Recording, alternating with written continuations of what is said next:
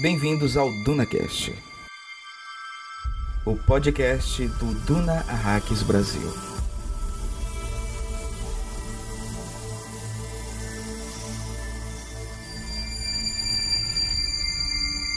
Dizemos que Moadib partiu em jornada por aquela terra, onde caminhos sem deixar pegadas.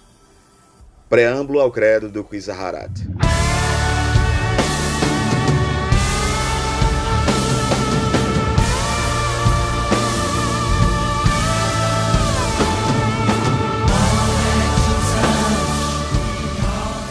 Saudações, Fremen! Aqui, Pascoal Naib. E aqui, Hildon Oliver. Em vez de confrontar meu fracasso, prefiro desaparecer dentro de mim mesmo. E aqui, Daniel Huckenbach. E enfim, chegamos ao fim. Bem-vindos, Arax, e bem-vindos à segunda temporada do DunaCast. O DunaCast vai ser o podcast que irá analisar detalhadamente todos os 25 capítulos do livro Messias de Duna e suas 254 páginas. Isso mesmo, você vai fazer sua leitura pessoal e depois vem aqui conferir todos os detalhes, curiosidades ou mesmo para tirar suas dúvidas. Chegamos finalmente ao último capítulo do livro Messias de Duna. Que jornada, Hildon, que jornada! Iniciamos jornada, essa temporada exatamente no dia 20 de maio de 2022 com uma reformulação na nossa dinâmica e com a enorme alegria de ter Hildon Oliver saindo dos bastidores da edição para me ajudar nessa empreitada apaixonada. Isso foi fundamental para termos um podcast mais leve, alegre, porém com um conteúdo cada vez mais aprofundado do universo de Duna. Também ampliamos a quantidade de convidados e colaboradores que também são apaixonados por esse universo e não tinha como dar errado. Shai Hulud abençoou esse novo formato. Vamos então continuar nossa programação com nossos convidados especiais que vão provar de um café reforçado de saliva que fiz especialmente para a conclusão da nossa, nossa segunda senhora. temporada. Começo por ele que já está aí sentindo o sabor não, especial não. do café. Nosso editor, navegador da guilda, que conseguiu sobreviver emocionalmente ao episódio passado e que contribuiu muito para o nosso cafezinho de Fremen com sua oferta de umidade para Shani. Ah, Ele, Hildon Carpideiro Oliver. Cara, até desculpa aos, aos, ouvintes, né, por terem ouvido eu, as lágrimas enquanto a gente falava, analisava o episódio, mas realmente foi muito é, para mim, o capítulo passado é um capítulo muito bonito. E, e, e, hoje a gente vai simplesmente apenas dizer um até logo. E um até breve, bem breve mesmo, esse universo. Foi um prazer, Pascoal. Prazer demais fazer parte e trazer essa, essa análise sem, sem essa pedância, sem esse, esse direcionamento, sabe, que às vezes é maçante. A gente precisa ser leve, ser suave. Eu tento ser isso no resto da minha vida, né? Que bom que as pessoas abraçaram não apenas eu como editor, mas também como participante nessa segunda temporada. Finalzinho da primeira, né? Entrei também. Exatamente. E não poderia faltar a presença dele. Esse é o homem mau, Hildo. O maior o homem opositor. o homem mau. O maior opositor político de Paul. Ele, Hildon, que criou o jornal revolucionário Muad'Dib no Espeto e que acompanhou e gravou as últimas palavras proferidas por Paul antes de entrar sozinho no deserto profundo. Ele, Daniel Rockenbach. Eu acho que esse livro, ele, ele traz esse pesar tudo, mas esse final agridoce é muito bom, cara. Eu acho que amarra tudo que o Paul fez amarra tudo que Duna representou ali e mostra que a gente está discutindo um livro que não se prende a personagem A, B, C, ou. né? Esse, esse penúltimo capítulo aí, ele é, ele é bem emocional mesmo. E tanto é que as, os momentos de ação dele, você, tipo, ó, a faca voou, a Daga saiu, né? Não, não, não dá nem meio parágrafo para uma morte ou outra ali, e simplesmente já se resolve, porque não é esse o ponto. Isso. O ponto é todo o, o, o calvário que a gente falava né, ao longo do, do livro, né? Que o, esse falso Messias estava passando por um calvário, Sim, então ele só se encontraria quando ele realmente aceitasse o destino dele como Messias, mesmo fabricado, né? Agora a gente pode falar sem medo de dar spoiler, né? que a gente se segurava, né? Isso era mais Sem curioso. medo de dar spoiler, exatamente. Exatamente. É. E nós vamos falar mais um pouquinho, porque feitas as devidas apresentações dos nossos convidados nesse último episódio de 2022, vamos fazer uma breve recapitulação do episódio 23, O Santo Louco. Ah, meu Deus do céu. Grande Rildon e grande Daniel, a gente vai só né, pincelar algumas coisas. É, até que- porque eu não tenho, eu não tenho condição. não, não tenho. Eu, eu tô falando sério. Eu vou começar leve, Hildon. Não vou, não vou fazer de novo aquela tortura pra você. Eu vou conversar com Paul no deserto, ouvindo uma voz de longe falando: Ah, Uzu! vai te lascar, Pascoal. A nossa Shane Ah, indo embora.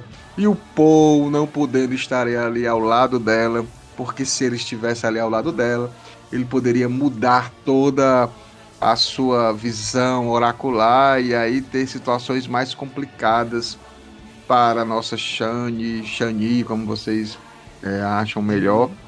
Mas eu queria colocar também o Daniel nessa conversa, né, Daniel?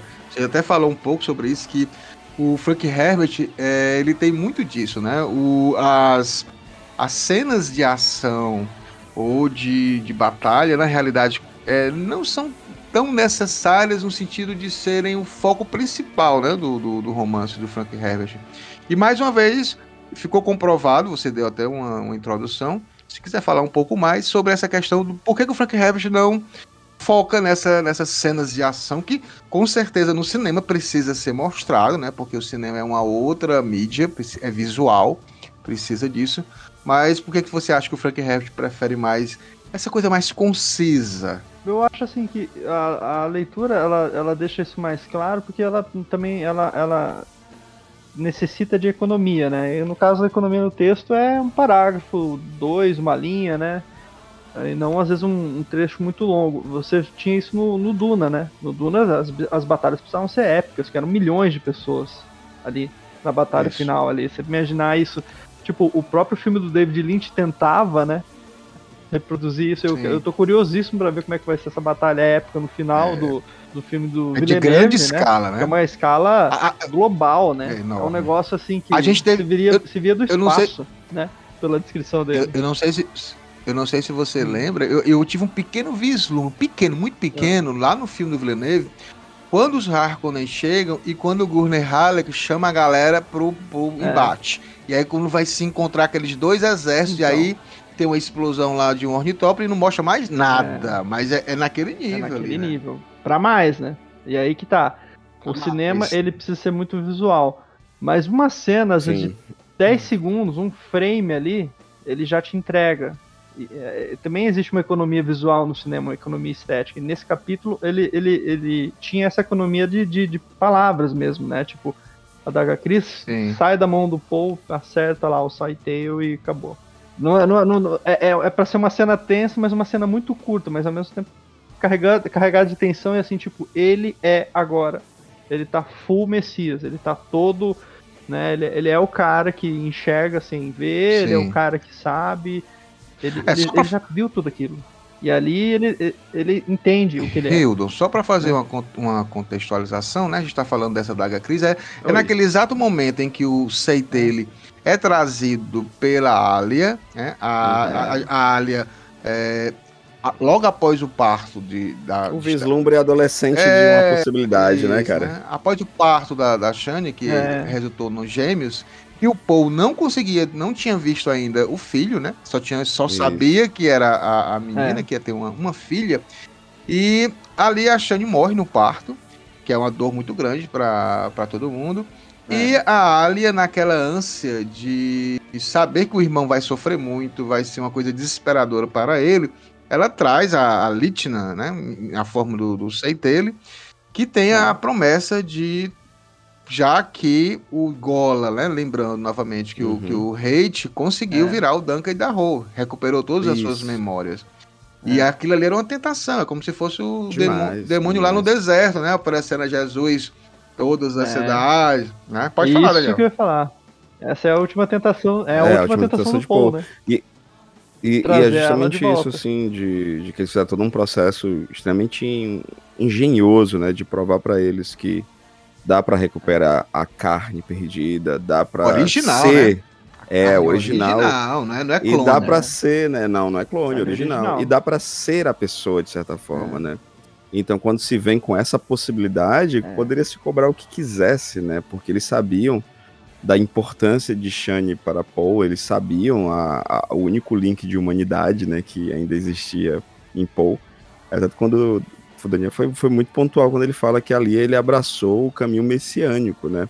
Ali, inclusive, a gente vai é. falar um pouquinho no decorrer do episódio, a gente percebe justamente isso.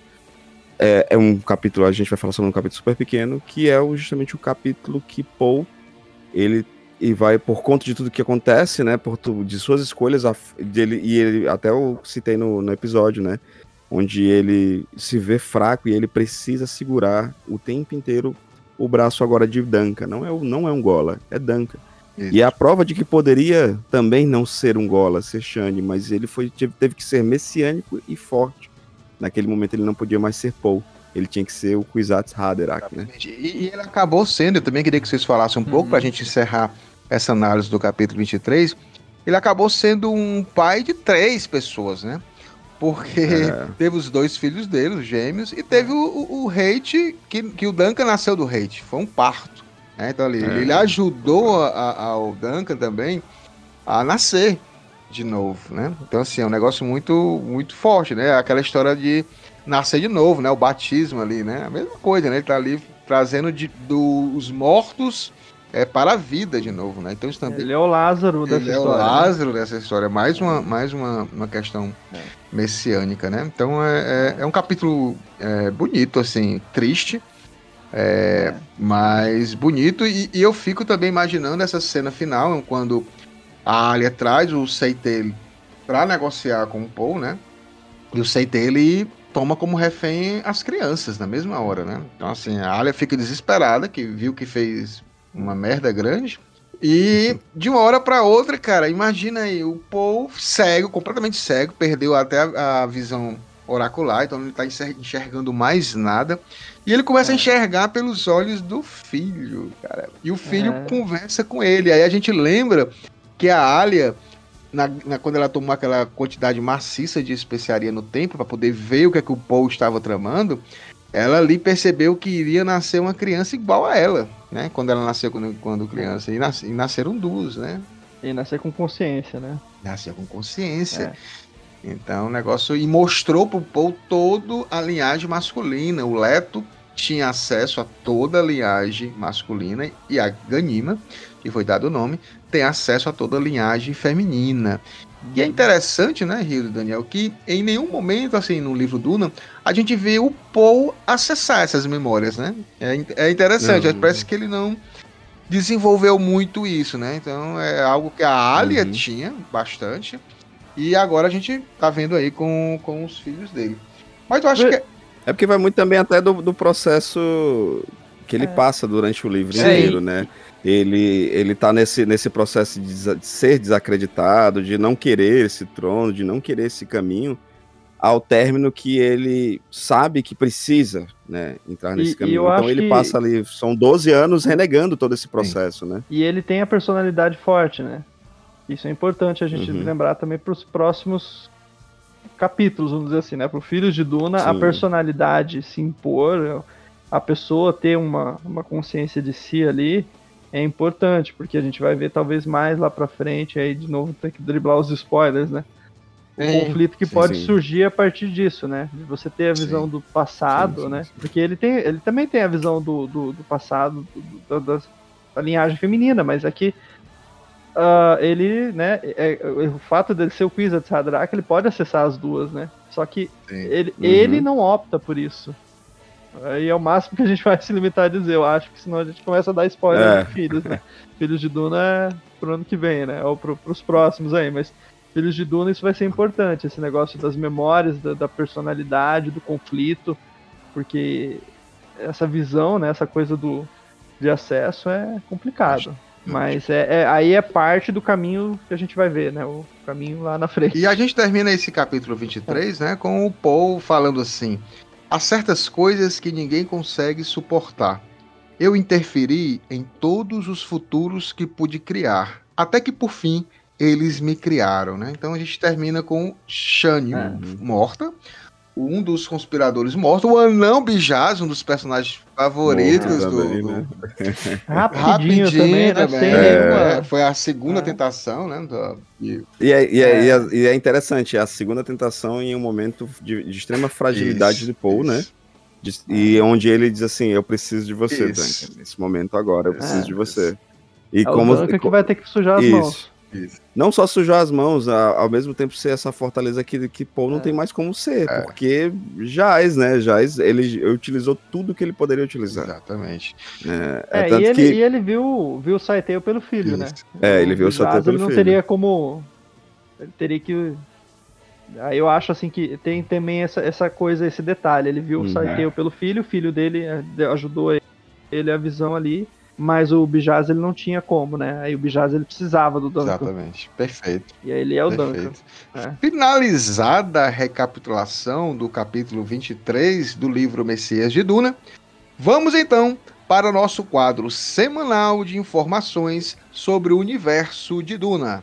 Notícias do Império.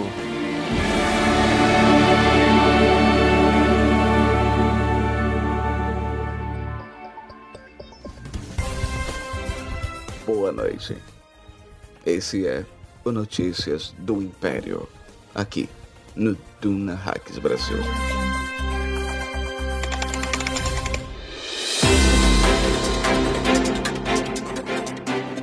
Hoje, o Notícias do Império vai servir como um agradecimento maior para todo mundo que contribuiu de alguma forma para que o DunaCast continuasse semanalmente levando a palavra de Moadib para antigos e novos fãs que fazem parte do fandom de Duna no Brasil, Hildon. Tá, com certeza, com certeza. Acho que tem muito a agradecer a todo Isso. mundo que, que apoiou, que acreditou e acredita ainda mais, mais pessoas chegando, né?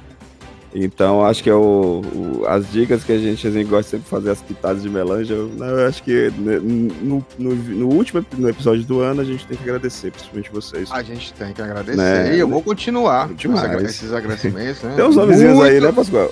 É, muito obrigado por nos ouvir, por nos indicar, por nos divulgar, por nos apoiar. Vocês, Framing, são essenciais para esse projeto continuar. E aí, Hildo e Daniel, que também está participando, eu quero agradecer a quem já nos apoiou no Padrim, que foi a nossa primeira campanha coletiva que a gente fez aqui, né, de, de ajuda para podermos manter esse programa semanal e que agora nós estamos no Catarse, né? Então agradecer agora quem está nos apoiando no Catarse, que é muito importante, muito importante essa plataforma. Eu gostaria até de dar essa reforçar isso, que é uma campanha que a gente tem, né? Uma campanha que você pode participar de várias recompensas, tá? A gente tem aqui cinco recompensas.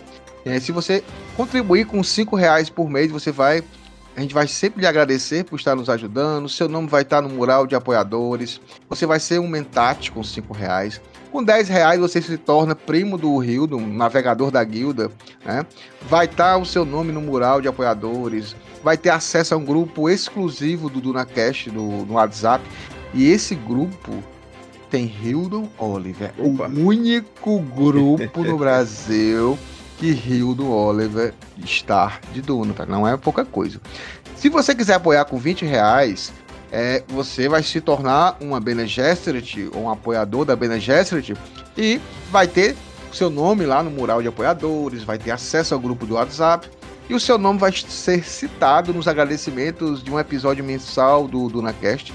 Se você quiser virar um frame com 30 reais por mês, nós também vamos ter seu nome no mural de apoiadores das postagens especiais, acesso ao grupo exclusivo, seu nome citado nos agradecimentos de um episódio mensal do DunaCast e você vai mandar um áudio, um áudio de fã de até dois minutos, anexado ao quadro Notícias do Império, até com algo se você quiser mandar sua pitada de melange, a gente recebe também.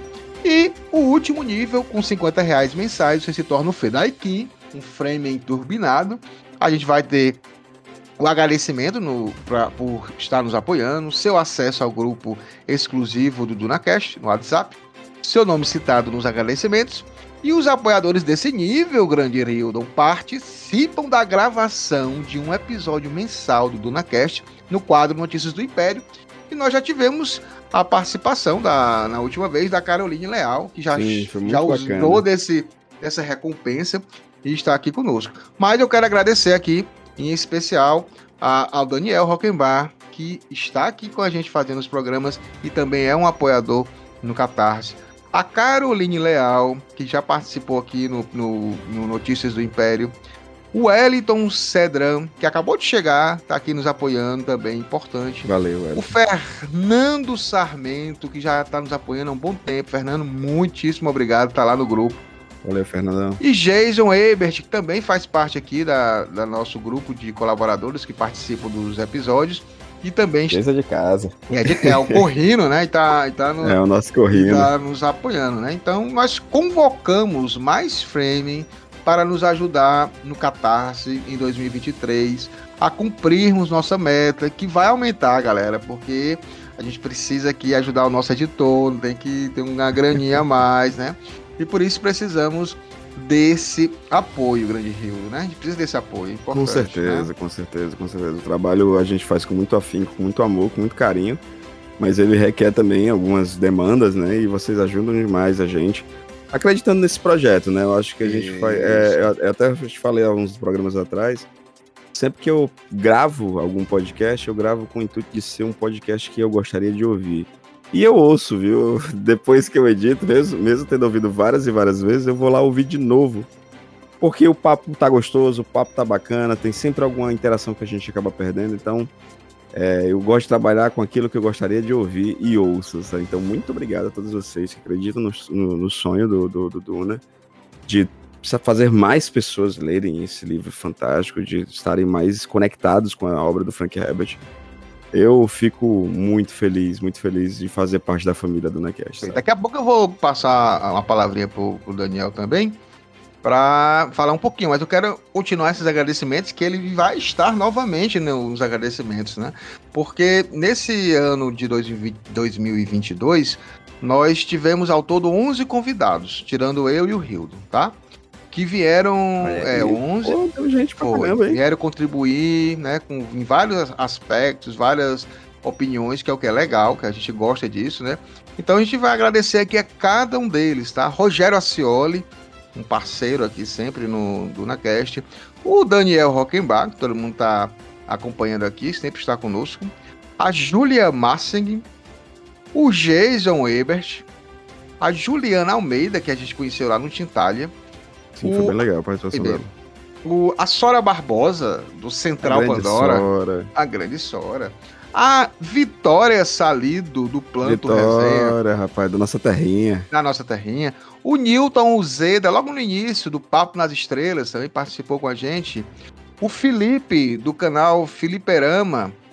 Fred Negrini, né, fez uma tese de mestrado sobre Duna, usando Duna, que é muito, muito interessante, tá? vai estar disponível também nas nossas redes sociais. E o Jonathan, do Nerd do Café, que também participou aqui com a gente. A gente fez dois Dunaversos esse ano, a gente promete que no próximo nós vamos ter muito mais. Mas nesses dois Dunaversos, Rio, a gente agradecer as meninas da Tintalha, né, da curadoria Sim. fantástica. Bianca Diniz e Cláudia Fusco, por participar de um do Naverso, do Naverso 8, né? Falando sobre o feminino nos universos do Senhor dos Anéis, do, de Duna, né? É, muito um obrigado por participarem e, e manter esse projeto tão bonito, tão forte, que vocês mantenham sempre vocês é, com essa força, com essa garra, né? Exatamente. E com, e com essa diversidade, né? Que é o mais importante, importante. Na, na, na, leitura. E claro, obviamente, agradecer a Nave Mãe, a nossa parceria é... com a editora Aleph, né? E que a gente teve aqui a participação da analista de marketing da, da editora Aleph. Foi muito legal. Júlia Forbes, um grande beijo, Júlia, do Duna Verso 7. Foi muito legal a participação próximo ano com certeza vai estar tá por aqui de novo. A gente vai fazer muitos projetos, né? Muitas lives, muitas conversas. E eu acho que esses são os agradecimentos. As novidades para 2023 a gente vai deixar para 2023, tá, gente? A gente com vai certeza. fazer a gente vai fazer uma live especial e aí a gente vai falar dos projetos, como é que a gente vai fazer, vai ser filho de Duna, vai, vai não vai, não, novidades. A gente vai ter que explicar um pouco o que, é que a gente vai fazer com, com o DunaCast. Então é importante que vocês nos acompanhem nas nossas redes sociais. Então, para isso, sigam o Twitter do DunaCast, sigam o Instagram do DunaCast, sigam o cu do DunaCast, o... O Rio ainda não, não fez o cu dele, não abriu o cu dele. absurdo, é um absurdo isso. Mas é antes absurdo. de a gente finalizar, eu queria o Daniel Roquebab, porque o Daniel, ele tá aqui como apoiador do Catarse e tá aqui como nosso colaborador de gravação. Cara, Daniel, muitíssimo obrigado por, por essa confiança e, e é das antigas, assim, ele acompanha, ele, ele é um fã de Duna das antigas, ele é um rapaz, ele é novo, igual, igual a gente, né, Rildo? É, mal menos, né? É, gatões. É. Mas, por gente, favor. A gente, a gente é, é, nós somos os pão. É. Né? Se, se, os 40, seja o, o, Os 40 são os novos 30. Ah, então pronto. Assim. Então seja, seja aí o, o, representante de, de todos os agradecimentos, de todo mundo que eu já falei aqui. Você é o que vai falar por todos agora, nesse momento. Eu vou, eu vou falar uma coisa que eu sempre falo, né, nas minhas despedidas eu não consigo evitar, né, porque é um negócio que eu acho que tem que ser sempre exaltado, que é o fato que você criou isso tudo, cara, que você é. foi atrás, Parabéns, Pascoal. E é um negócio assim que é, eu falo por experiência minha, que é um, é um negócio que sempre me incomodou, que eu sempre pensava, um dia eu vou fazer, uma hora eu vou fazer, e nunca fazia, né, nenhum projeto assim, uhum. assim meu, eu fico pensando, bah, lá em 98, quando eu pensei em começar um, um, um site de ficção científica, na época era o Geocities lá, abrir um Geocity, começar Sim, Geocities. a fazer aquela coisa das antigas mesmo, raiz, eu pensava, não, mas, Sim. poxa, mas quem vai acessar? Como é que vai ser? Não tinha rede social, a gente nem imaginava. E eu fico pensando, cara, se eu tivesse tomado a iniciativa, eu teria um site aí, talvez grande, uma coisa legal, um projeto que eu poderia ter tocado. E aí eu sempre ficava pensando nisso, de ciclos em ciclos, sabe? Em 2000 e pouco, quando tinha o Orkut ali, eu cheguei a ser um dos, é, eu lembro do, do Na Brasil, no Orkut, lá quando o Sim. Cláudio Vila, acho que lá Cláudio, Cláudio Vila. Eu não sei se ele apagou o Orkut, eu fui lá, assumi a mediação lá do Duna Tempo, aí depois foi outras pessoas, porque eu também cheguei Show. a pagar o Orkut. Então, o, o, a fanpage no Orkut, é, as comunidades, os fóruns mesmo na internet, assim, vários momentos ali eu tive essa, essa sensação assim, tipo, ah, vamos, vamos fazer uma coisa. Mas isso demanda tempo, demanda dedicação. Às vezes não é o momento da vida que a gente quer também pegar e se envolver num projeto maior, né? E demanda acreditar, né? E o Pascoal acreditou, cara. Eu acho que isso, isso é. é muito legal, porque uh, você pode pensar assim, tipo, ah, mas Duna é um, um fandom muito específico, né? Mas é assim que começa, né? Eu lembro de quando os fandoms de Senhor dos Anéis começaram, por exemplo, você não via uma, uma coisa assim como a Sociedade Tolkien Brasil, essas coisas assim, sabe? Lá no começo não, as pessoas não achavam nem o livro, né? O livro voltou com o Isso. filme, né?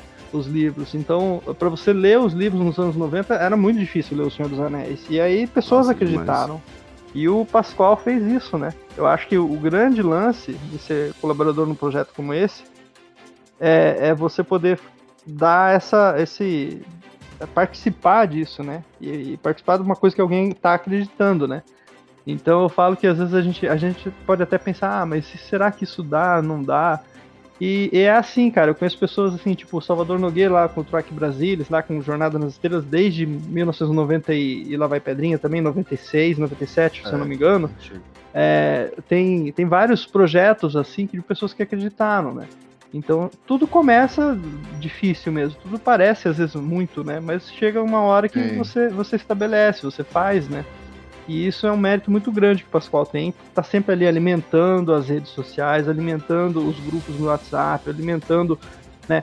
É, mostrando assim, tipo, olha, dá pra gente fazer esse conteúdo aqui, né, de Duna, não você não precisa acessar necessariamente, porque assim, eu, como consumidor desse tipo de coisa, eu sempre procurei canais lá fora, porque no Brasil não tinha. Então, assim, eu acessava, sei lá, o, o Dune, Dune Info, o Dune. Né? Tem, tem vários deles. Né? Secrets né? of Dune. Secrets of Dune. Tem Sim. vários canais. E assim, nem todos eles são bons como o que o Pascoal faz aqui no Brasil. Então eu nunca vou deixar, eu sempre falo isso nos finais dos, dos programas, eu, eu, falo às vezes um, um aspecto aqui no no aspecto no, eu, vou, eu prefiro fazer esse amarrado aqui agora para falar, olha, uhum. esse é um negócio que muita gente poderia ter assumido, e não assumiu. E o Pascoal vem assumindo de um jeito assim muito competente, muito dedicado. O Hildon também dá todo o apoio ali, nem, nem preciso falar da edição que você faz, né? Do, do, do todo o lance do podcast. Sensacional. Coisa, é. parece que o cara trabalha na rádio há anos, assim, né? Parece que o cara já é um profissional, não só de podcast, da rádio também, né? E é um trabalho muito legal que vocês fazem. Acho que isso tem que ser exaltado. E é aquela coisa que vocês falaram do, da campanha no Catarse, né? É, um pouquinho ali, às vezes você já ajuda, já mantém aquela coisa, porque é uma coisa que a gente gosta, certo? Eu, eu gosto de Jornada nas Estrelas, eu gosto de. ou Star Trek, né? Como os mais novos. É, é. Eu gosto de Duna, eu gosto de, de vários universos. Se eu colaborar um pouquinho com aquilo, eu vou manter mais pessoas falando sobre. Isso. E às vezes a gente acha que, ah, não, mas eu não vou ajudar, eu prefiro comprar os livros, ou prefiro. Tudo bem, é uma opção também, é uma forma de ajudar de certa forma também, né? Porque daí você mantém Duna ali, né? Mas pensa Sim. assim, quanto mais gente falando sobre, melhor. Então, se você ah, quiser compartilhar isso, melhor ainda, né? Então eu, é aquela coisa, eu, quanto você ajudar, você está ajudando a manter o seu, o seu hobby. É tipo manter, sei lá, seu sim, clube, seu time. Tem sim, gente que faz isso por sim. futebol, tem gente que faz isso por, né, por jogo, por. Né, eu vi a gente assinou o World of Warcraft quando era pago, assim, por anos a fio ali. Então, assim, é, é, se você quer uma, uma comunidade forte de uma coisa que você gosta, você tem que fortalecer, tem que apoiar, Isso. né? E não tóxica, né? É por enquanto, cara. É por enquanto, tóxica. que bom, graças a Shai Lud, a gente tá fazendo um, um, um, controle bem legal no Facebook, nos grupos de WhatsApp, né? Então, assim, até agora a gente não teve grandes estresses. É, eu, eu só, só tenho a agradecer, é. Daniel. A mediação é, também é muito importante. Eu, agradeço né? Daniel as palavras. Assim, realmente eu amo Duna. Então, assim, o, o, que é legal nisso? O que é legal não é nem a questão do, do, projeto em si, é achar pessoas que amam. Por isso que eu digo que a, que a segunda temporada ela é especial, porque realmente é, eu fiz com um prazer muito grande e realmente chamando pessoas que também amam esse universo. Então, assim, faz toda a diferença. Uhum. É, quando você tem pessoas que realmente amam, que são sinceras né, né, nessa situação, estão ali para para realmente falar do que gosta, as pessoas, quando ouvem, é, elas percebem imediatamente que ali existe um, uma, uma sintonia entre, entre os convidados, e no caso eu, que estou aqui né, na frente de, do programa, mas eu estou na frente no sentido de de estar tá super feliz de ter uma galera aqui comigo, assim, é, é, um sítio realmente, é um lugar de, de acolhimento, é, assim, eu quero que, que cresça, que tenham vários canais de Duna, não tenho essa, essa intenção de ser um cara que vai ser, ah, vou privatizar só eu que posso. Não.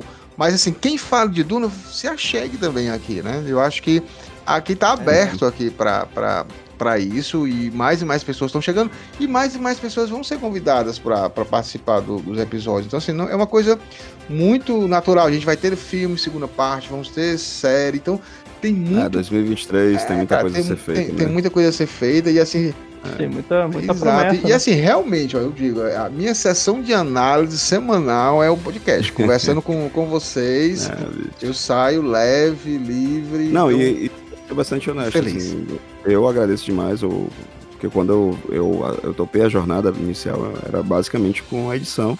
Eu que agradeço, eu que agradeço, porque na realidade, deixa eu só colocar aqui, pontuar antes de ele continuar na realidade, o Hildon me deu todo o apoio para recomeçar uma segunda temporada e ele foi, ele foi o meu Zul. a base de apoio necessário para a gente continuar esse projeto. Então, pode continuar agora.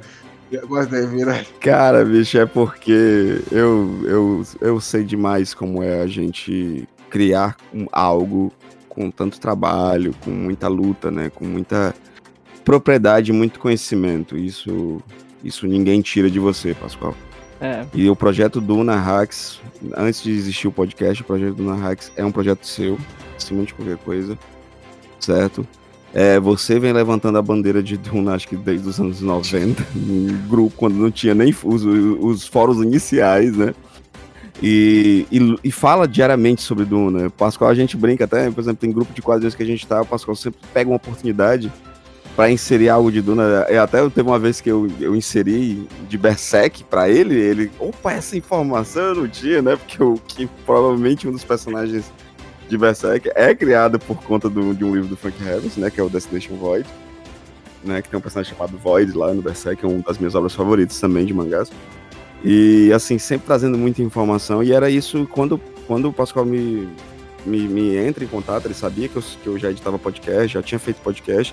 E eu tava super afastado de, de muita produção, porque eu, eu melhor sei como, como a internet é um, um lugar de, de, de, muita crueldade, de muitas pessoas ruins. Isso eu tenho que ser muito honesto. Então acho que o caminho de Paul mostra isso pra gente. Quantas pessoas são falsas, mentirosas, manipuladoras, né? E eu me senti extremamente confortável em abraçar esse projeto junto com o Pascoal, porque é uma pessoa, uma pessoa queridíssima, sabe? Eu adianta dizer assim, a pessoa que sacanear o Pascoal não merece nem viver, sabe?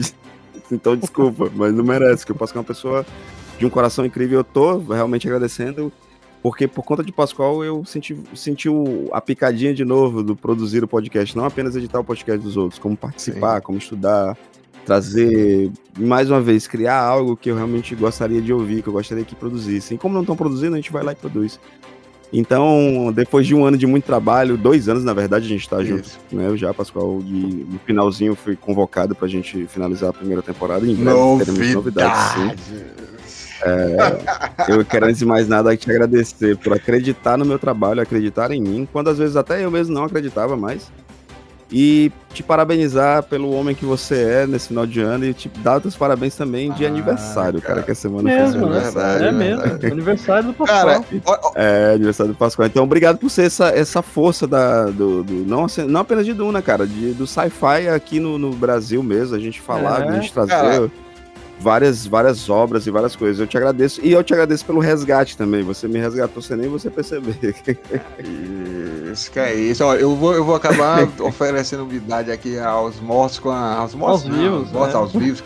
Você, às vezes falando isso, mas eu queria até dizer até o seguinte: o meu aniversário é 27 de dezembro e como não existe coincidência, né? Existe sincronicidade. O Timoteu Chalamet faz aniversário no dia 27 de dezembro. Só quero Olha dizer isso. Então, eu estou ali no mesmo dia do povo Adib que, que nasceu. Então, estamos, Vamos parça. Gente, mas eu agradeço mesmo as palavras de vocês e, e realmente e as minhas palavras para vocês também são verdadeiras. Assim, não não não seria não seria um podcast legal se não tivesse pessoas que, que são é, conhecedoras, né? São pessoas que estudam, que sabem o que falam, trazem referências as mais diversas e eu digo com, com a boca cheia, não é porque não é, é porque o Duna Cash aqui do Páscoa não o, o DunaCast, eu acho, eu acho não, tenho certeza que é, o, é um podcast dos mais profundos em análise dos livros do Frank Herbert. Eu já ouvi e, e gosto muito, curto muito dos podcasts gringos. É, eles têm uma, uma, uma, visão bem legal também, super divertida, não estou diminuindo uhum. o trabalho deles em nenhum momento. Não, tá não precisa se vangloriar. É. É, exatamente, mas o nosso, com, com os nossos convidados, com com tudo que a gente, a gente, traz de tudo, gente. Traz filosofia, é. traz religião, traz é, da, quadrinhos, traz, tra, traz referências as mais, assim... E não, não é só quantidade, é qualidade. Né? Qualidade. É porque, assim, qualidade. Você, vocês comentam capítulo capítulo, né? Isso, isso, isso aumenta o aspecto da quantidade, mas tem a qualidade da coisa toda. Porque Sim, sempre tem é. alguém diferente participando. Você vai e ver não é por falar, gringos, né? é, às vezes é só o apresentador e, e olhe lá, né? Você vai é. ver lá. Então não, não é tão legal, não, não, não aprofunda Exatamente. tanto, né? tem esse aspecto pra. Então, olha só, esse foi o nosso Notícias do Império, né? Esse último Notícias do Império de 2022. Não, não fiquem nervosos, a gente volta em 2023. É, voltaremos logo. E né, voltaremos logo, né? Fazendo uma, trazendo novidades. Vamos ter live em 2023 para falar quais são essas novidades. Mas agora vamos para a análise do último capítulo de Messias de Duna.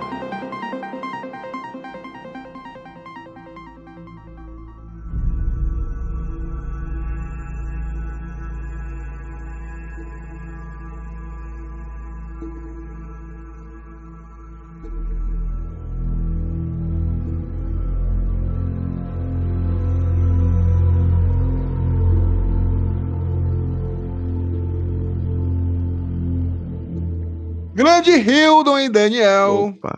Estamos aqui no último capítulo e eu vou ler o excerto aqui. Hildon, de forma competente e gostosa, já fez isso no início do capítulo. A voz dele é muito mais bonita e sensual do que a minha, mas a gente tem aqui um preâmbulo ao credo do Kizarate, que diz: Dizemos que Moadib partiu em jornada por aquela terra onde caminhamos sem deixar pegadas. E aqui, senhores, né? A gente vê aqui logo de cara o Danka Idaho, né? Começa já Sim. falando ele, né? Não é mais hate, é Danka Idaho. E é bem interessante, porque o Duncan, ele tá novamente naquele mesmo local em que a Shani, ficou, que o Paul ficou, uhum. né? Olhando ali para, para o deserto. Mas existe uma, uma diferença, né? Porque ele, ele tá sendo, ele tá ali no meio, ele tá no meio de, um, de dois mundos.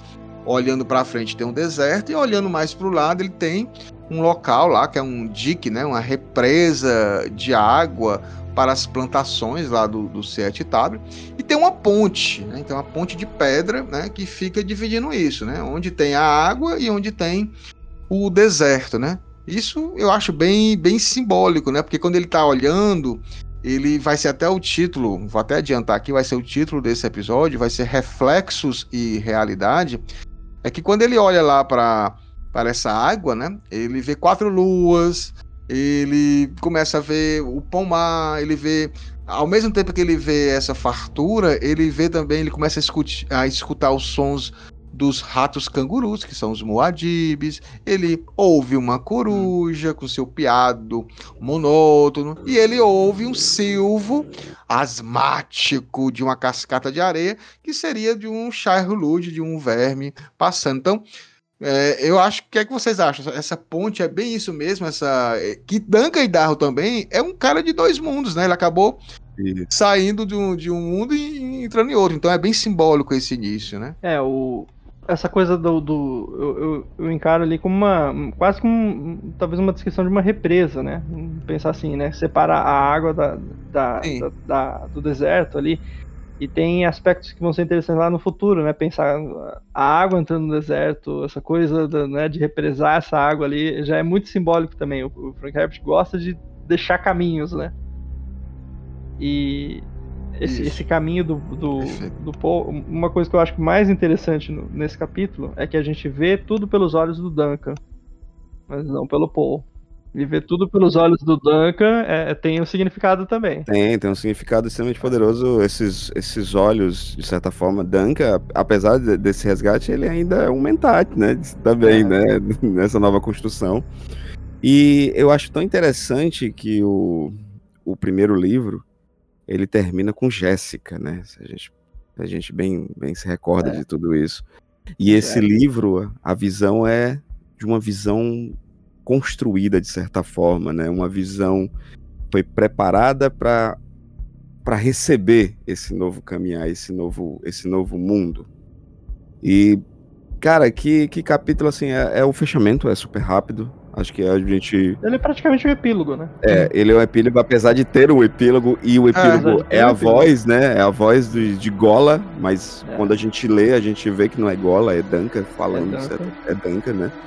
Mas ele abraça esse, essa Isso. terminologia, né, os, né do, do, Gola, porque é muito forte, muito poderoso. E a gente vê o quanto ele ter se reencontrado, por ter se, se, se resgatado, acho que mais uma vez a gente falou tanto sobre resgate no, no do Império, né? E Duncan também foi resgatado, né? Foi renascido, como o Pascoal gosta sempre de trazer pra é. gente. E ele. Ah. O texto do epílogo tem uma coisa que eu acho que é interessante notar, demais, que ele, é, ele, é colocado como gola, como você falou, Rildo, só que uhum. assim, a gente, a gente, o leitor sabe que é o Duncan falando. Não, e a Porque fala completamente povo, o, o grande branca, povo, né? para a população, ainda, ainda é o Gola. Uhum. Né? É, é, é, como a, se a fosse a... vai continuar mantendo essa, é, é o Gola. É, é, o, é o Gola, como se fosse essa figura que agora, de certa forma, não só foi esse alicerce para Paul, como também será o alicerce para Alia, né? É. E, e, e, e caminhar, né? Ele, ele entende, apesar do desespero, e ele, e ele def... a Alia mesmo tá completamente desesperada, né? Mas ele entende o caminhar, ele entende o porquê.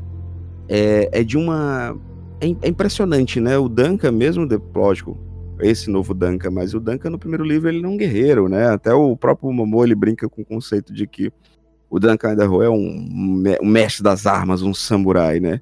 E é. agora ele é o samurai do, do Kurosawa, né? O samurai que analisa todo o universo, que não é. apenas é um guerreiro, né? Ele é um poeta também, ele é um filósofo e ele tem a sua visão criada, né? A gente pode dizer até que ele é um Ronin, é. sido impuro. Ele é impuro é. por ter voltado à vida, não por ser um ter traído o seu mestre, né? Mas ele é impuro por ser justamente uma fabricação de, do inimigo, vamos é. dizer assim, né?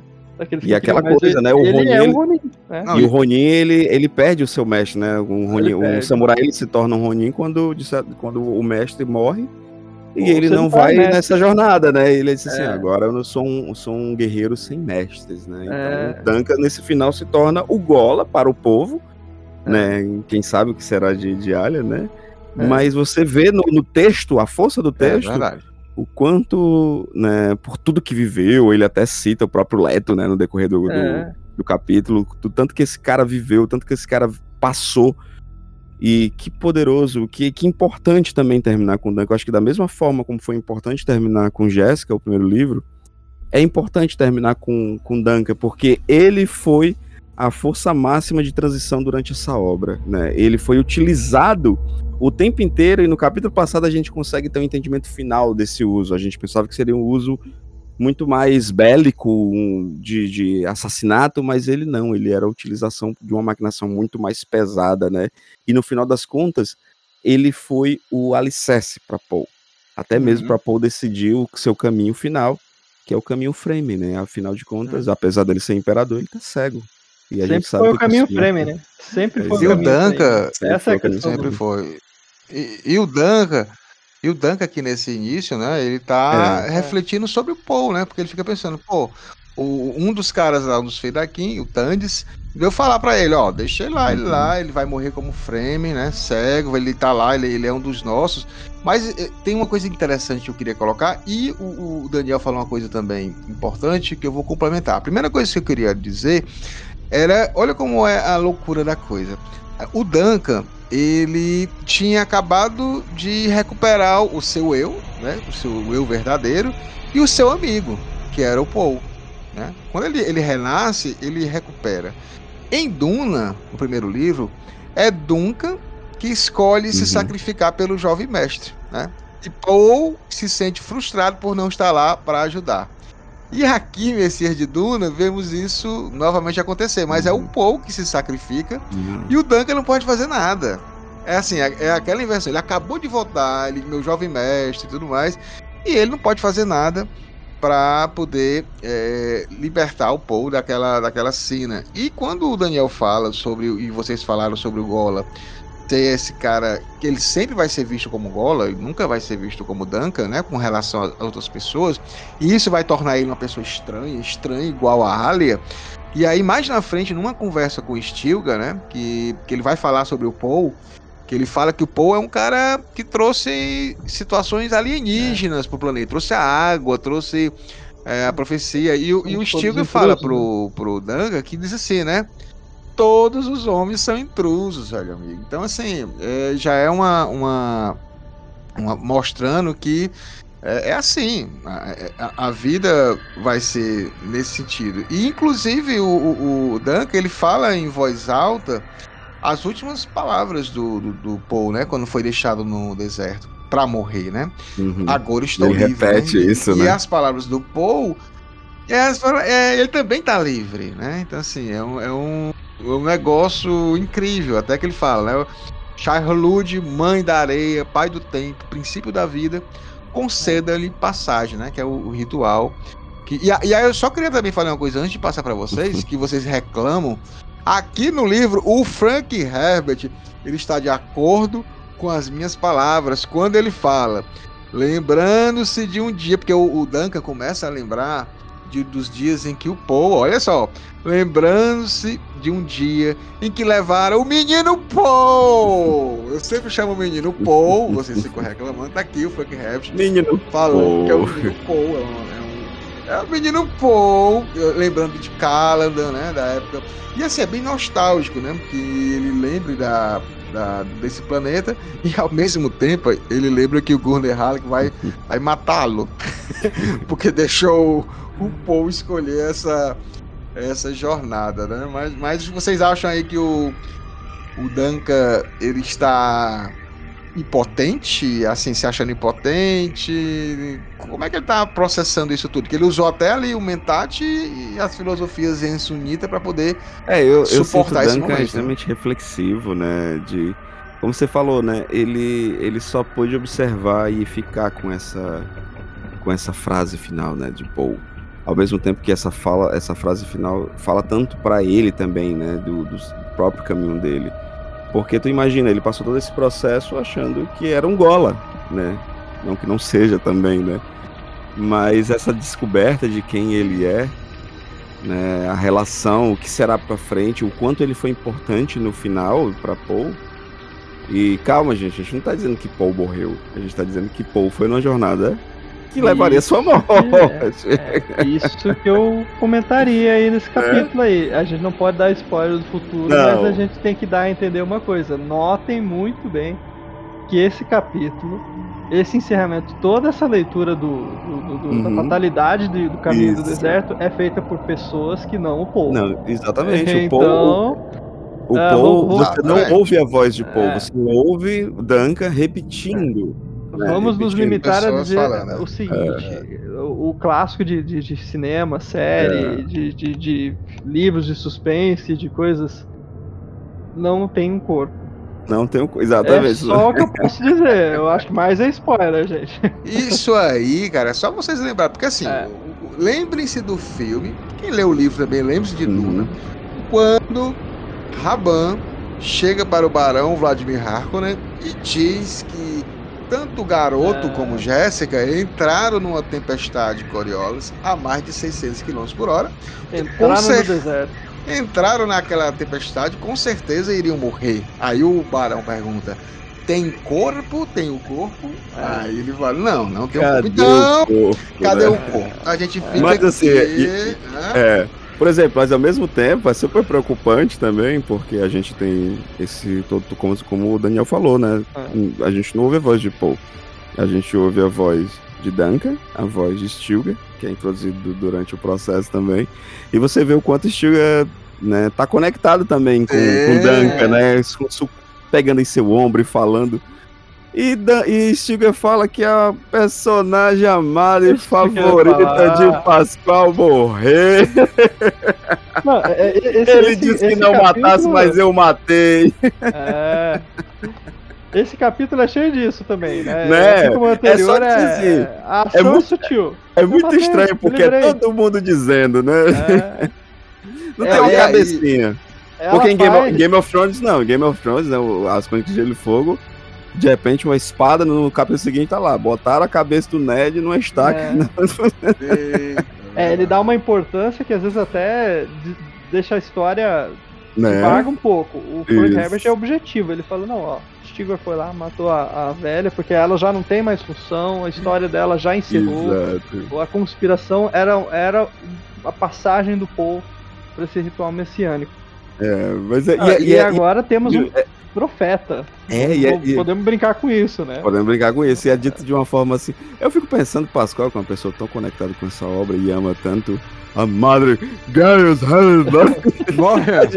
Aí de repente ele vê o Stilgar, que é um dos, dos personagens maravilhosos. Eu assim, bem gosto muito. Matei. Paul disse é. que eu não matasse, mas eu matei.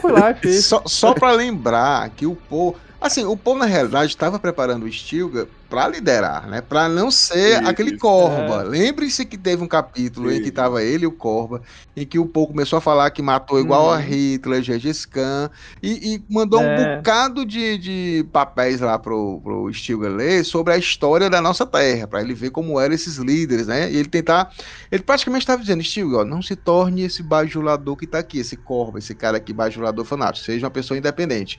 A gente viu também. Se, se, ele seguir o caminho do Corba, ele vai matar ele, Rodo e não vai fazer nada, ele vai virar um fascista. E vai né? morrer, né? E vai morrer. É, e aí é, ele vai morrer. E, logo... Vai morrer em nome do fascismo, isso. não mais de, um, de, uma causa. E isso é concretizado. É interessante. E isso é concretizado quando o, o Corba é preso, tá tendo o julgamento do Corba que tá a Alia, né? E o Stilgar está lá.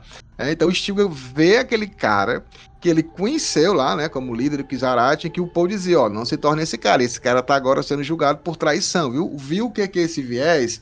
E nesse capítulo a Alia fala pro Steel, começa a conversar com ele e fala, ó, você tá tramando alguma coisa. Eu tô percebendo que você vai trair meu irmão. Você vai desobedecer o meu irmão. Aliás, nem trair, desobedecer o meu irmão. meu irmão. E aí ele confirma, né, cara? A área tava certa. Eu, eu... Foi Paul dizendo assim, cara, abraça o Corba. Ah, mata o Corba. Tá bom, vou matar. Mas, Ó, é, mas... Escuta, escuta a madre. Ah, espanca a madre e mata também. Entendi. Tá tudo certo. tudo certo. Tá, tá. Cara, e aí a gente descobre aqui, né, que a gente já tinha o, o, o, o Seitele morto pelo Paul. Isso. A gente tinha o Bijaz morto pelo, Duncan, pelo Duncan. A gente descobre que a Reverenda Madre foi assassinada pelo, pelo Stilgar. Não, digo mais, a gente descobre que os traidores. Todos os traidores, foram... o Edric. Todos, mas peraí, todos os traidores? E, e a minha personagem favorita? Isso que eu ia falar. Eu, eu ia jogar bola pra você agora, uh, Hildo. Assim, sabe, é. ó, sabe que a Írula, ela mal sabe a sorte que ela deu de ter sido colocada de lado nessa, nessa trama toda. Tipo, Cara. porque ela escapou por causa disso. Cara, depois eu vou. E, e é triste, é triste o final. Porque é, é, triste, assim, é agridoce, mas é... ao mesmo tempo também tem um toque de. Ainda tem o toque daquela tragédia que a gente falou naquele capítulo sobre Isso. ela. Que é justamente o fato dela ser a princesa que não virou rainha, Isso. que não é, né? Que, que não queria fede ficar... nem cheira, como a gente fala aqui no é. Nordeste. Mas descobriu que amava o povo. Pois é, né? cara. É. E aí ela, aí ela passa a virar a pessoa que escreve aqueles excertos que a gente lê no Pronto. primeiro livro. É, é com essa isso. fala, é. apesar de ser muito assim, caramba, que estranho, mas é por essa fala você consegue entender. Ah, agora. É. Eu consegui entender dela, inclusive dizendo assim: não, eu vou, eu vou passar dele. esse conhecimento para os filhos de Paul, eu vou conversar, sabe? É. Como você falou, você é a biógrafa dele, então, é. nesse aspecto. Porque, assim, era notório de que. De, é, é, é muito, é muito triste é, o, o é, trajeto não. de Alia, gente. É uma personagem muito triste, porque não tem o seu lugar e ela percebe que ela amava esse homem de certa forma. E a, Iru, a Irulan sempre quis isso, mas ela não conseguiu. E aí agora no luto ela descobre. E o mais Olha engraçado, triste, né? Isso é triste, mas o engraçado é a Alia conversando com o Danka porque o Duncan pergunta, e ela é de confiança? E a Alia, ela é de confiança, né? Então ela tá com raiva, porque ela tá vendo realmente que ela queria matar, ela queria matar todo mundo. Ela não queria deixar. Que desgraçada, ela tinha que ser confiante, é... ter, toda confiança. Cara, mas eu vou dizer uma coisa aqui, um, um, um spoiler do que o Frank Herbert queria. O Frank Herbert ele fez é, finais, um final alternativo para Messias de Duna, tá? E essa parte dos conspiradores, tem até no, no livro The Road, The Road é, of Dune, agora. Dune. É. Road to Dune. É, Road Dune, exato. É, é interessante o destino da, da Ira, não é esse não, gente, tá? E, ah, é, é, cara, eu vou contar aqui. O, o destino da, da Hero é o seguinte: eles estão presos no, praticamente assim, na mesma cela, compartimento. Tá, no caso, está a Reverenda Madre e está também o, o Edric. E a Iron vai visitar a Reverenda Madre e começa a conversar com a Reverenda Madre, dizendo que soube agora que a Shane tinha falecido, tinha morrido. e que tinha dois meninos. E ela estava se oferecendo para sequestrar os dois meninos. A Irla, né? E dizendo que agora ela ia assumir, né? Porque ela, ela é esposa oficial, ela ia assumir a, uma regência do trono e que poderia voltar tudo pro poder deles. E aí uhum. eles começam a ouvir uma turba, um barulho chegando perto da, do, da grade da, das prisões onde eles estão. E aí começa uma conversa tranquila, o Edric e a, e a Reverenda Madre começam a se dar conta em que eles vão ser mortos e linchados ali pela, pela galera que tá vindo. E a Irla tá querendo sair, não entende porque que não consegue sair. E o, e o Edric pergunta para ela: Você tem religião? É, Irulan. Tipo assim, começa a rezar, tá? Começa a rezar. Começa a rezar. Cara, e aí a Irulan Wedrick e o, o, a Reverenda Madre, nessa versão que o Frank mudou, eles eram mortos pela turba. A turba invadia lá uhum. e matavam todo mundo, nem a princesa escapava, viu? Então essa era uma era um dos finais da da da Irola e mais foi é. mudado, é. né? Então o Frank Herbert mudou. É e... Aí ficaria sem sentido os, os excertos do primeiro livro. É, é não faz sentido. Perderia o sentido. Perderia o sentido dos excertos, perderia alguns outros sentidos mais pra frente ali, outra coisa assim, aqui ali. Ah, gente, não, não encaixa é. aqui não. Porque aí, quando a gente viu aí, todas a, a, o que o, o Paul queria, tudo ele conseguiu, né?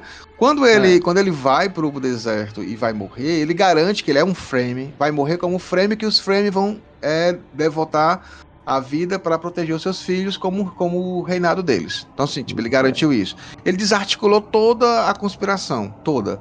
E com a Irula, até é falado aqui, né? Com a Irula se arrependendo e dizendo que amaldiçoando as Bene Gesserit, elas também perderam aquele contato, né? Ali, perderam a Irula. Perderam a Irula, né? Então ele conseguiu a, essa vitória suprema, né? E aí, nesse momento, a gente já tá indo assim para se encaminhando pro final. Quando o Stiga chega para conversar com o Duncan, também interessante, né? O Stiga meio que começa a conversar, puxar a conversinha, mas na realidade não era a intenção dele não era puxar um papinho, era para dizer: Duncan, a Alia está meio complicada a situação dela, tá chorando, tá rindo, tá chorando, tá Controle. rindo. Controle. É. Vai lá, dá um apoio, né? Você é o marido dela, vai ser o futuro, é o amor da vida dela, né? Vai lá conversar com ela, né? Então, Cara, e aí, mais uma vez, eu me, eu me emociono com a Alia, cara, porque a Alia é muito. Ela ama demais, cara, o Paul. Paul, você foi é. sacana com a Alia nesse ponto. Ela ama demais o Paul, ela sente demais a, a essa, essa perca do irmão, né? Então, e, é. e, e, e, o, e o Duncan deve ser um negócio estranho, cara, porque o Duncan ele tá uhum. ainda tentando se encontrar, mas ele é um mentate, ele é um filósofo. Vocês veem que vez ou outra ele fala coisas no parto da Shane mesmo, quando começou, em vez de ele falar alguma coisa, ele foi citar uma citação Zenzunha, a mulher lá, um trabalho de parto. Ele é meio sem noção, às vezes, da, é... da, da, da, realidade, né? Então, tipo, ali a Alia é uma pessoa que ele vai ter que dar esse apoio, porque ela não tem ninguém, né? E Jéssica, né, gente? Jéssica, eu Sim, ainda é. defendo, tá, a lei de Jéssica. Lógico. Mas a Jéssica, mas a Jéssica não veio, cara. Não, não. veio. Apesar que ela não soube, é. né? Porque a, a, essa comunicação não é como a gente tem aqui, ligar uma. Igual o Star Trek, né? Pega um. Liga é. lá um visor lá e fala com a pessoa do outro lado. Não, não funciona, não funciona assim. Não é comunicação subespacial. É, né? não é. E, e eu acho é. que até o Paul, acho que ele fez esse plano mesmo, de ser uma coisa tão rápida. É. Que não dava pra vir nem Gurney, nem, nem Jéssica pra, pra é. contestá-lo, né? Eu acho assim que tem uma coisa que é muito interessante, que são as amarras que ele deixa pro futuro da série, né? Mas Sim. assim, ele quer colocar um ponto de, de assim, quase que um ponto final, mas eu diria até tá mais para reticências para essa justamente essa trajetória do Paul, né, o Messias, o fim do, né, o Calvário, e aí para se tornar um profeta. É um, é um, breve spoiler, mas é um spoiler Sim. que eu acho que assim agora a gente vai ver o caminho, outros caminhos para outros personagens, né? Sim. Mas a gente ainda vai ver resquícios do profeta Paul, né? De certa forma. Mas é um, é um outro caminho, né? É, porque, porque a vida. Ah, é, a vida dele é. vai estar vai tá ali no, no, no deserto, nas palavras né? dele. É. Ele se tornou. É, ele se tornou, ele se tornou é. um mito, né? Então, assim, tudo que ele falou, e, e, e nem o que ele falou foi inventado. Tá ali, tá nas canções das é. crianças, tá nos ritos. Né? Então, assim, ele vai ser o, é, como, como para a Bíblia tinha vários profetas que é, colocavam é, um caminho adiante do que uhum. viria a ser, né, de uma terra prometida e tudo mais, ele, ele se tornou é. isso, né, essa, essa, essa figura. E aí a gente vê aqui se encaminhando para o final, que é o final do livro aqui, ele termina muito parecido com o final de Duna, no sentido de que em Duna a gente vê duas mulheres, a Jéssica e a Shani, é, falando sobre isso, né? Que ele estava casando com a Irula, mas elas que iriam ser lembradas como as, as mulheres. E, aqui, e aí é uma questão assim de um amor, né? Que, que não é piegas, é um amor. E aqui é a mesma forma, né? O, o Frank Herbert termina com um amor, né? De, de Alia e Duncan, né? De um com o outro, né? Eles dois juntos para é, enfrentar os, os novos desafios. Então o Frank Herbert é um romântico, é um romântico. Ah, sim, é, com certeza. É, é, um, é um, é, apesar da tristeza, assim, que a gente para, né? Porque é bem isolador. É, o caminho que Paul precisa, né? Para trazer esse, esse discernimento, porque seria injusto para esse povo tão sofrido se o imperador fugisse de suas responsabilidades do caminhar do, do, do dos Fremen, né? Sabe, ele, Sim. ah, eu sou rei, eu não vou. Não, você é rei e você vai seguir. E, Sim. e ele poderia ser nesse... simplista. Ele poderia ser simplista, ele poderia ser chegar lá e exato. falar: eu, eu sou imperador, eu sei quem são os conspiradores, mata todos eles e eu continuo no poder aqui, uhum. cego ou não, não interessa a lei Framing. Eu não tô aqui Exato, pela lei Framing. Eu tô aqui porque eu sou o imperador. Ele mudou, ele mudou várias vezes. Ele mudou, exatamente. Ele mudou várias vezes. Mas ele teve esse entendimento isso. no final, é, exatamente, ele teve esse entendimento no final com a sua própria dor, que essa, essa sociedade só viveria por suas regras, é. né? Então ele, ele tinha que respeitar ou quebrar esse status. E para quebrar esse status, ele precisa se pôr à prova, né? Então, e como o Pascoal falou, esse capítulo, esse livro, né, quando a gente pensa no primeiro, o primeiro termina de forma grandiosa, né? Termina Jéssica deixando claro é o, o, plano, né? O plano do filho se tornando imperador e tal. Esse não, esse termina com amor, né? Até o, o próprio, a própria ela fala, né? O amor conhece o amor, né? É. E ela pergunta pra Duncan, né? Você, você vem comigo? E, uh, não, ela, ela pergunta, né? E ele diz assim, pra onde você me levar? Ele diz. Isso é, é. muito forte, muito poderoso, cara. Cara, é muito forte. E, e, outra coisa que a gente vai lembrar aqui também, ó. Quando ele tá conversando com o Duncan, lembre-se que o Duncan foi criado pelo Tleilax Sul para matar tanto o Paul como a Alia. Ele era uma arma a ser utilizada para uhum. o Paul e para a Alia. E na realidade, eles se tornam o apoio dos dois, porque quando o Duncan, é, o no Hate, iria matar o, o, Paul, era quando o Paul chegasse para o Hate e dissesse: Ela se é. foi. E, a quebra do amor, né? É, e aí aqui a Alia chega é, pro Duncan e diz: ele se foi, né? E é ele que vai ser esse apoio também pra, pra Alia. Né? Então, é... E sabe o que é mais poderoso, Pascal? Eu acho que a gente já finalizando mesmo, é trazer o próprio epílogo, né? Do, do Duncan, Sim. né? Porque fala sobre isso, quando ele fala, até ler aqui pra, pra gente. Nada do fedor amargo da destilaria fúnebre para Moadib. Nenhum, do, nenhum dobre de finados, nem rito solene para libertar a mente de sombras ávaras. Ele é o santo louco. O estrangeiro dourado que vive para sempre. As raias da razão. Baixe a guarda e ele estará lá. Sua paz carmesim e a palidez soberana invadem nosso universo em teias proféticas, até a beirada de um olhar calado, ali, saído de ouriçadas selvas estelares, misterioso letal, um oráculo sem olhos, joguete da profecia, cuja voz nunca morre. Shai Holud, ele te espera numa praia, onde os casais caminham e cravam olhos nos olhos. O fastio delicioso do amor. Ele atravessa a passos largos a longa caverna do tempo, espalhando o eu louco de seu sonho. É, é o profeta Menino louco, né? Paul, que saudade de você, menino Paul. Aqui temos, aqui temos um ponto só, mais um pontinho interessante que é. Vocês falaram do, do, do final do primeiro livro, é ele caminhando, o Paul caminhando para ser imperador. E agora é um, um, um, homem caminhando, um homem cego caminhando pro deserto. E caminhando para algo incrível, é. né? Se a gente parar pra pensar. Então, o caminho do imperador é, agora é, é, o caminho de aceitação, vai o Messias, né? O profeta. Exato, é o caminho de aceitação de é. sua jornada. Para Paul não tem mais nada, né? Não existe não mais nada. Mais. Mas o caminho já foi traçado, de certa forma. Agora tem o profeta. Agora tem o profeta. E, e, e não precisa. o Messias, agora tem o profeta. Ele abraçar e... isso é o significado, acho que o grande significado do, do Messias de Duna. Ele é abraçar isso. isso. Eu, eu tinha que abraçar esse final messiânico para virar um profeta. E ele fala também, que é interessante, é, que ele não, não precisaria mais, o, o profeta desse o povo. universo não precisaria mais da presença física dele. E isso é muito simbólico, porque na realidade agora ele faz parte das memórias do Leto, do filho dele. É, Ele tá Isso, lá, então assim, ele não precisa mais estar vivo. O Paul, É. agora uma coisa que eu vou dizer, o Paul morreu, gente, tá? Isso aqui é fato. O Paul Ah. Muad'Dib Paul. morreu.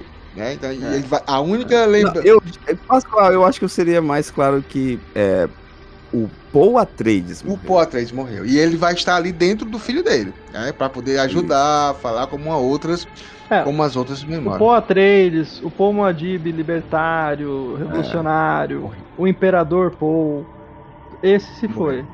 Esse, Garantido. esse- é, é, quando, ele, quando ele abraça o messianismo, Morreu. Ele já deixa. Ele mata todos esses, né, esses outros Pauls. Eu acho que a gente E é- pode e até é um dizer, pouco então. doloroso falar isso, né? É. Paul morreu. E a, gente, e a gente pode dizer isso lá naquele capítulo. Vamos ser ousados aqui, a gente pode dizer isso lá naquele capítulo que ele fica cego. Isso. O. Paul morre Paul- ali. Paul morre. Ele morre ali. Verdade. Pronto, você falou tudo. É uma, é uma interpretação possível. Eu acho que assim, é, é mais ou menos o que o Frank Herbert pensa. Da dali em diante ele passa a ser o Messias mesmo. É, dali daquele momento Ali é o diante. calvário dele. Deixa É, de ser um calvário fabricado para ser um calvário que Ele ele escolheu, entende né? que ele precisa passar. É, né? é. Ele escolhe. Exato.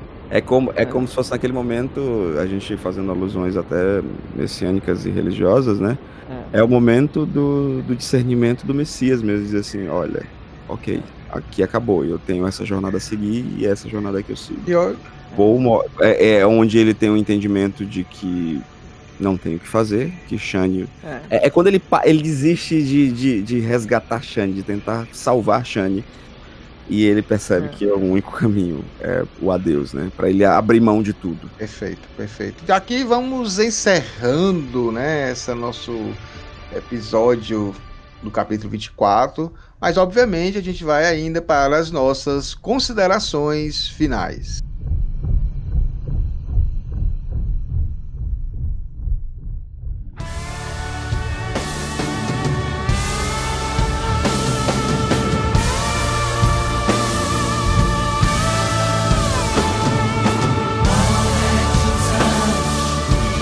Grande Rio, vamos começar com você.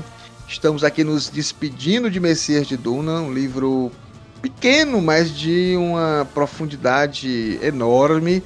E eu gostaria que você falasse um pouco, óbvio também, de quem quiser editar um podcast, ideias, né, para criar sua, sei lá, se quero que é um fandom aí de The Witcher, quero fazer um, Opa, Um- aí eu um podcast sobre The Witcher. Então tá lá, então o que é que faz? E, e suas considerações finais. Entre em contato com arroba radiola mecânica, né? Ou no arroba radiola, é, arroba, arroba radiola mecânica, arroba gmail.com, já me confundi. Ou fala comigo no Instagram, gente. Arroba Hildon Oliver Arte. Né? O Pascal sempre posta aqui, então fala com a gente que a gente tentar entender o que, que você precisa, né? Identificar o- esse, esse projeto, a gente trabalhar ele junto. Né? Não, eu gosto de dizer que eu não, não apenas edito, né? Porque eu, eu gosto de trazer um. entender o que está sendo feito pra gente criar essa identidade juntos. E que jornada, cara, que jornada. Acho que Messias de Duna, sim, é, se tornou um dos meus livros da série favoritos. Porque ele não é um, um livro de estabelecimento de ordem, né? Ele é um, ele é um livro de quebra de ordem. Né? Essa jornada, trazendo Campbell né, até para o papo, a jornada do herói, ela é completamente quebrada, ela é desconstruída. E a gente se apre- apresenta, de certa forma, um, esse profeta louco, profeta quebrado, profeta construído, Messias construído, e em seu fim nos mostra um profeta resiliente, né? Como o Daniel pegou e nos falou tão prontamente, o caminho agora é outro. Que caminho é esse? Que caminho poderoso vai ser esse? E como é assustador os caminhos que são colocados no nosso, na nossa vida, né? E Paul foi assustado, mas foi, né? Mas aceitou, é Mas verdade. aceitou. Mas aceitou. Agradeço muitíssimo, Rio. Já, Obrigado. já falei muito aqui da, do seu apoio, mas nunca é o bastante, mas agradeço mesmo esse apoio junto 2022. 2023 tem mais. 2023 tem mais. E, obviamente, vou passar a palavra para as considerações finais. Daniel, se quiser dizer aí suas redes sociais. Daniel é um grande, um grande jornalista e a gente tem uma honra de estar de tê-lo aqui nesse no DunaCast, porque sempre contribui de forma é, fenomenal, né? Então sempre tem questões muito é, muito inteligentes mesmo, assim, colocadas, que a gente vai descobrindo juntos. O legal é isso, a gente vai fazendo aqui uma conversa e cada um vai trazendo um ponto de vista e a gente vai somando, né? Então, Daniel, por favor, suas considerações finais. Eu acho interessante aqui, pegando isso que você falou, Pascoal, é, o ponto que a gente, uh, os ouvintes têm que entender uma coisa, a gente não faz um roteiro, né? O máximo de roteiro é. quem tem, acho que é o Pascoal ali, de tipo, como seguir o capítulo, mas sem um roteiro definido. É. Eu não, não trago anotações, assim, no, na, na, primeira participação eu até pensei, vou trazer um excerto aqui de uma coisa aqui, outra ali, mas daí depois fui percebendo, não, não, vamos, posso até indicar trechos ou leituras, mas isso a gente vai construindo. E é muito legal essa dinâmica, né? Que o Rio, o Pascoal, eu vejo nos outros programas que eu escuto com vocês aí, com o Jason, com o Rogério, com a, a Sora mesmo, com a, a as meninas né, que participaram, com to todos os participantes são muitos, né? A gente, eu acabo não. Mas eu espero, não, não quero aqui estar tá sendo injusto, né? Mas eu, eu escutei todos os participantes. Eu, eu, noto essa coisa da construção que vocês fazem enquanto a gente está discutindo o capítulo. E aí isso lembra um projeto que eu tenho aqui que é o Vórtice Literário, né? A gente tem um grupo de leitura em que todo mundo traz a sua leitura do mês e a gente discute isso abertamente. Então, se você lê um livro tal, você traz aqui, eu trago. Né? A gente já teve Sartre, Conan, Turma da Mônica Jovem, é, já teve, sei lá, romance, já teve, sei lá, Torto Arado, misturando tudo é na, numa mesma reunião. E aqui. É Acer acertamos aqui, até o tema da redação do é, Enem. Isso que eu ia dizer. Nessas conversas vocês aceitaram o tema da, da redação do Enem, acertaram, né? A gente, a gente fez muita coisa construindo na hora. Então esse papo espontâneo é muito legal. Eu acho que é um negócio assim que, uh, além de crescer a leitura possível, faz com que a gente pontue coisas que às vezes a gente até não pontuou na hora de se preparar, né? Porque a gente tem um preparo antes, pre preparo sim, prévio, sim. né? Como o Pascoal falou ali, às vezes a gente pensa algumas coisas antes ali tudo, mas não é porque eu, sei lá, li Road to Dune lá, que nem o Pascoal citou hoje, que eu vou pensar já em Road to Dune desde o começo do episódio. Então a gente não segue Sim. um roteiro. E isso eu acho muito Sim. legal, porque é espontâneo e aí mostra, às vezes, uma leitura que às vezes a gente até pode estar iluminando pessoas que estão lendo. E às vezes, numa primeira leitura, até acharem o livro chato, por exemplo. O final, o final assim, essas partes aceleradas do final, tipo, ah, matei a, a Irula, ah, a, Irula, a Morian, né, a Kairos Ellen Morian. Tipo, simples assim. Não, não é simples assim, sabe? Aí a gente começa nessas discussões espontaneamente trazer essa sutileza. Isso eu acho muito legal. E é isso. Esse, eu, eu, esse, achei, esse eu livro... achei chatíssimo. Eu achei chatíssimo esse de Duna, a primeira vez que eu li. É, eu, eu, assim. eu, lembro que eu fiquei bastante impactado. Porque eu fiquei muito impactado com essa coisa do, do Messias, ele aceitar a jornada do Messias, aceitar o Calvário e aceitar a possibilidade de virar um profeta. E aí sim, sim seguir aquilo que o povo dele queria. E, e se aceitar como Fremen. Tem um, uma Isso. passagem, acho que lá no Duna, um desses excertos, que fala que a gente não pode confundir ele com o Paul de Caladan. Ele é, Isso. é, acima de tudo, um Fremen. E aí no final ele se vê como um Fremen. Porque se ele se visse como qualquer outra coisa, trairia a si mesmo, viraria um déspota, viraria um fascista, né? Uhum. Ele, ele, ele chega a essas conclusões que ele matou muitos, mas ao mesmo tempo ele percebe que, olha, mas esse era o caminho inevitável né? E aquele governo chegaria. Então eu acho isso muito inteligente, muito interessante. E Messias de Duna agora deixa essas brechas pro futuro, né? Espero que Sim. quando a gente for pensar lá na frente, gravar o futuro ali, Filhos de Duna, Imperador Deus de Duna, tem muitas coisas muita, legais para trazer disso aí. Coisa. A gente vai relembrar muito ainda nesse Muito, muito. Daniel, muito obrigado mesmo pela sua participação mais uma vez aqui. Agra... Eu que agradeço. Agradecemos demais. E eu vou finalizar com mais uma consideração do Road Dune que, é, que são escritos do, do Frank Herbert para finais alternativos. E é interessante que Frank Herbert mudou bem, gente, porque, é, como vocês bem falaram, nesse capítulo a gente não ouve Paul falando, as pessoas estão falando de Paul. E no capítulo que ele tinha escrito para ser o final de Messias de Duna, era somente Paul falando. Era a jornada de Paul no deserto. Ele fala lá tudinho, ele pegando. O Paul é, vem uma tempestade, o Paul consegue é, escapar dessa tempestade colocando um, um, frame kit, uma tenda destiladora. Né? Ele consegue escapar dessa tempestade.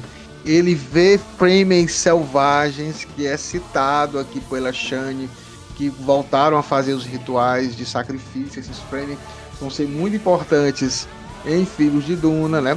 Nesse final, nesse final alternativo que é colocado e, e é a voz de Paul. Todas essas vozes que o Duncan dizendo, ah, eu estou livre, ah, vão falar que ele que eles sempre vão citá-lo colocando alguma coisa referente à água, né? Ele afundou, ele, eles passam pelos mares do tempo. E todas essas falas que foram divididas aqui entre o Stilga, entre o Duncan, era o Paul falando sozinho, né? Então eu acho que o, que o, o Frank Herbert acertou em não dar essa voz final pro Paul, né? Ele não tinha mais o que falar nada, ele já, já tinha cumprido, ele tinha que continuar. E eu só ter, termino aqui com. Tem um, um livro virtual, que é do. Vocês vão me ajudar aí. Timothy O'Reilly, né? É isso? Timothy O'Reilly. Timothy O'Reilly. Que ele fala o seguinte: ele diz assim. Que a gente está falando sobre essa questão do, do, do, aspecto messiânico trágico, né? Ele fala: os aspectos trágicos do Messias de Duna estão tão bem pensados quanto o enquadramento épico de Duna, né? Ele faz essa, essa comparação.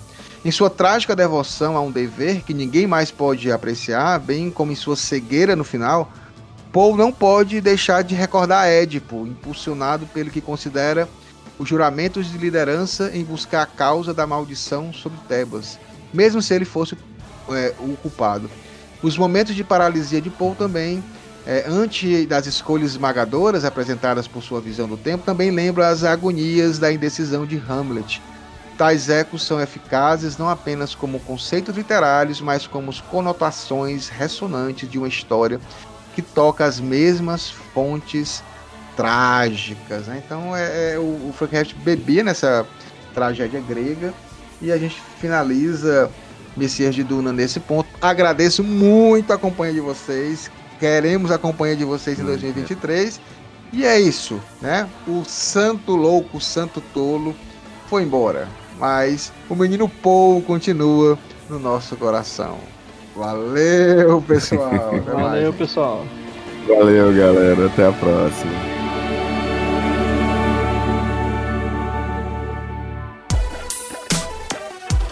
Esse podcast é editado por Radiola Mecânica. radiolamecânica.gmail.com